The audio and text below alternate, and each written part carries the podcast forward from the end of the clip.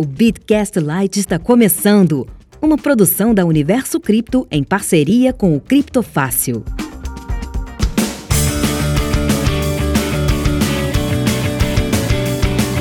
Fala galera, aqui é o Paulo Aragão falando, sejam todos bem-vindos a mais um episódio do Bitcast, o seu podcast sobre Bitcoin e criptomoedas. No episódio de hoje, a gente vai conversar sobre uma falha que aconteceu no Pix do Banco Itaú no final do ano de 2020 e que foi divulgada agora de forma exclusiva pelo site Cointelegraph Brasil.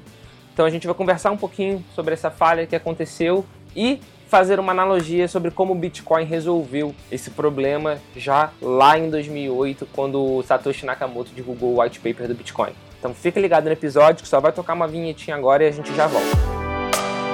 Procurando rentabilizar suas criptomoedas? Acesse bitverso.com e conheça a plataforma de sinais da Universo Cripto. Com o plano de trade automatizado do Bitverso, a sua conta na Binance opera 24 horas por dia sem qualquer preocupação sua. Quer saber mais? Acesse já www.bitverso.com ou clique no link na descrição deste episódio.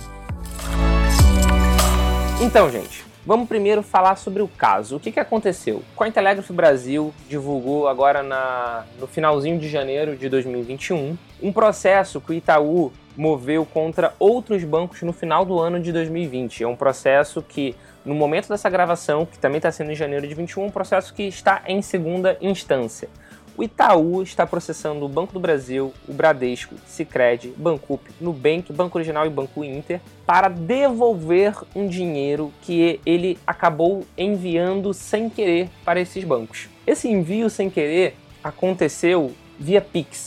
Para quem não sabe, Pix é um novo sistema de transferência bancário brasileiro. Ele foi criado pelo Banco Central, até durante a entrevista coletiva de anúncio do Pix, né? O presidente do Banco Central brasileiro ele falou que o Pix era uma resposta às criptomoedas, porque assim como as criptos, o Pix ele funciona 24 por 7, 24 horas por dia, 7 dias na semana e é instantâneo. Então, a falha que aconteceu no Itaú foi justamente numa transfer... em transferências, na verdade, não numa única, mas em transferências realizadas via Pix. Então, aconteceram transferências de acionistas do Itaú para acionistas desse banco. E o que que houve? O Itaú acabou enviando dinheiro a mais. Se a gente somar todo o valor indevido, dá cerca de um milhão de reais. Para ser mais exato, são R$ 966.392,86. Essa é a quantia que foi enviada por engano para esses outros bancos. Itaú enviou por engano. O Itaú deve ter demorado a perceber que tinha acontecido essa falha. Quando o Itaú entrou em contato com os outros bancos para que eles devolvessem o dinheiro, nem todos os bancos devolveram logo de cara. Então o que o Itaú fez? Ele abriu um processo judicial contra esses bancos.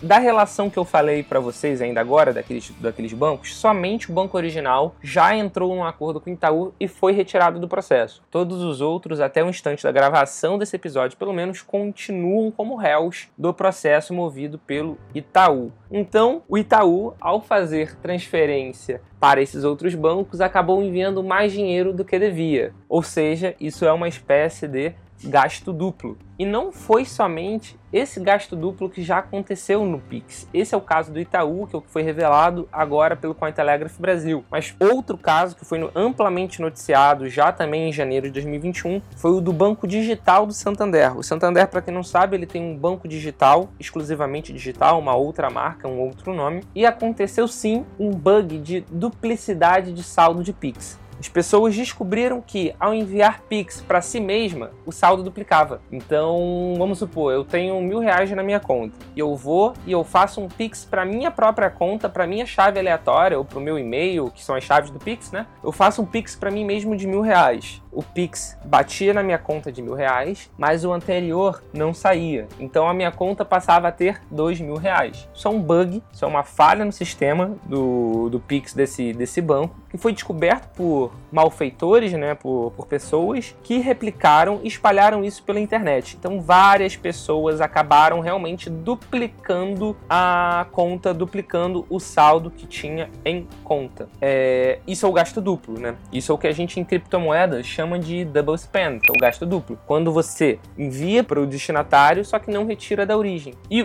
qual é a grande curiosidade disso tudo? Isso foi resolvido pelo Bitcoin em 2008. É, a gente costuma dizer né, que o Bitcoin é a primeira criptomoeda descentralizada. Por que, que a gente fala que ele é descentralizada? Por que, que a gente fala que ele é a primeira criptomoeda descentralizada e não apenas a primeira criptomoeda?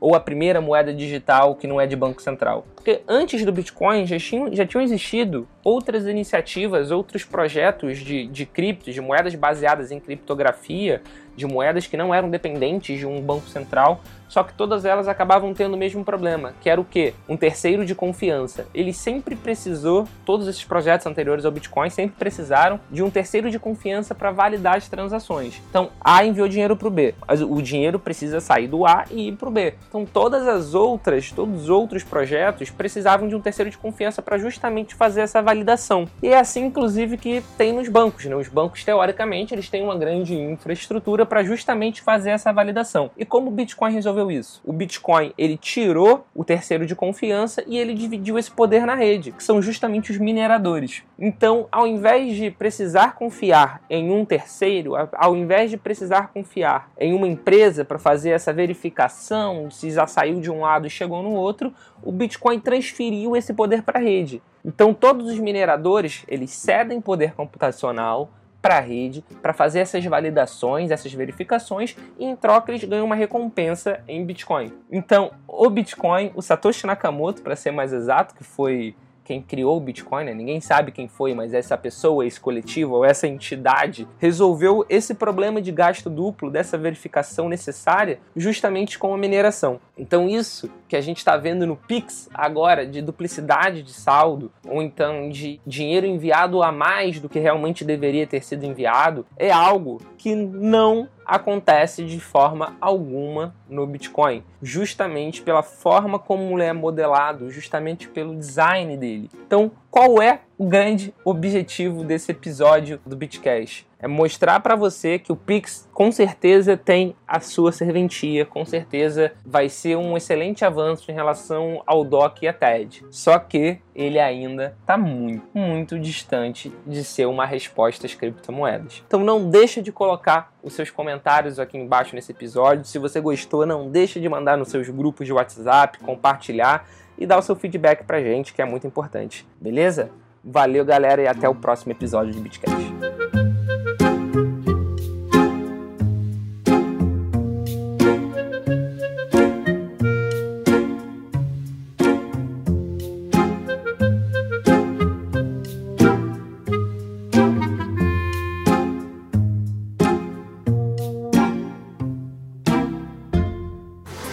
Este episódio foi uma produção da UniversoCripto.net em parceria com criptofácil.com.